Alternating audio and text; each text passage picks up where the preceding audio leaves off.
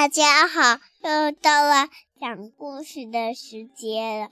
今天我们给大家讲一个叫做“二动手”的小桥。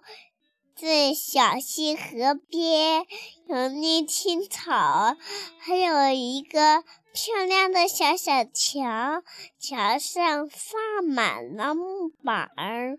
哎，我怎么看见一块木板在竖起，两块木板在竖起来呢？然后呢，那一个小人儿走，呃，走过。这桥呢，那个桥木板把他的小女孩的辫子给摘了。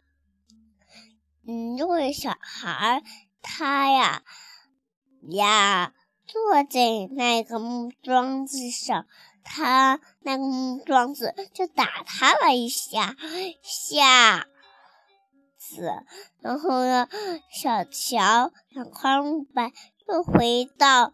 到河那一块儿，嗯，有几个小朋友一起玩吹泡泡。他们要过那小桥，小桥的木板没手竖起来的，也没摘小辫儿，也没打他。讲完啦。这个小乔可真调皮呀！他为什么要打他们啊？因为他坐在上面，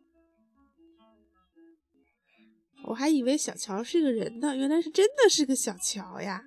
他叫爱动手的小乔，是吗？嗯，我 不想要做这个小乔，他老是恶作剧，还拽小孩的辫子，哼，真讨厌那样的小男孩了。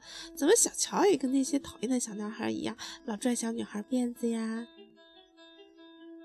因为那小乔呀。呀，很漂，都觉得他们很漂亮，也想变成那么漂亮，就那样。原来小乔也想变成小女孩啊？好吧，这故事是从哪儿听的呀？还是自己瞎编的呀？自己瞎编的。好吧，你自己瞎编的。嗯，祝小朋友们不要像那个小乔一样哦，爱动手的小乔。好了，西西编的故事还挺好玩的吧？嗯，晚安，小朋友们。晚安。